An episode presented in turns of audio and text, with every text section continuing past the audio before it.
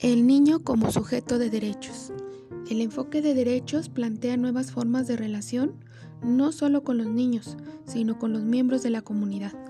Ofrece estilos de relación que buscan el buen trato y el respeto a los derechos de los demás, por lo que lleva a conversar e interactuar con los otros para ponerse de acuerdo en lo que es mejor para cada uno y al mismo tiempo tener en cuenta el bienestar colectivo. Es frecuente que en estas interacciones surjan situaciones o conflictos en los que se contrapongan las creencias, ideas, sentimientos o formas de pensar y actuar.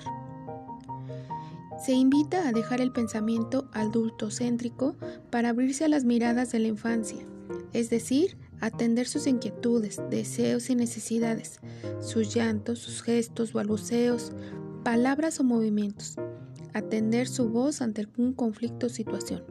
Por ejemplo, decidir entre impedirle que gatee en el pasto para protegerlo de los posibles peligros o propiciar que lo haga para que experimente independencia y movimiento y explore el terreno. La solución a esta disyuntiva sería permitirle que gatee en el pasto, si se ve que quiere hacerlo, pero antes limpiar el área para protegerlo.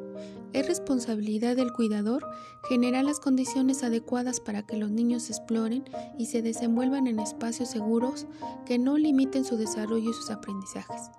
Desde el punto de vista de los derechos del niño, se abren nuevas preguntas que ayudan a centrar la mirada en ellos.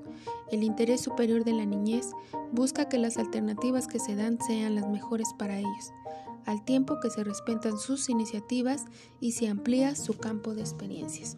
Programa de educación inicial, un buen comienzo.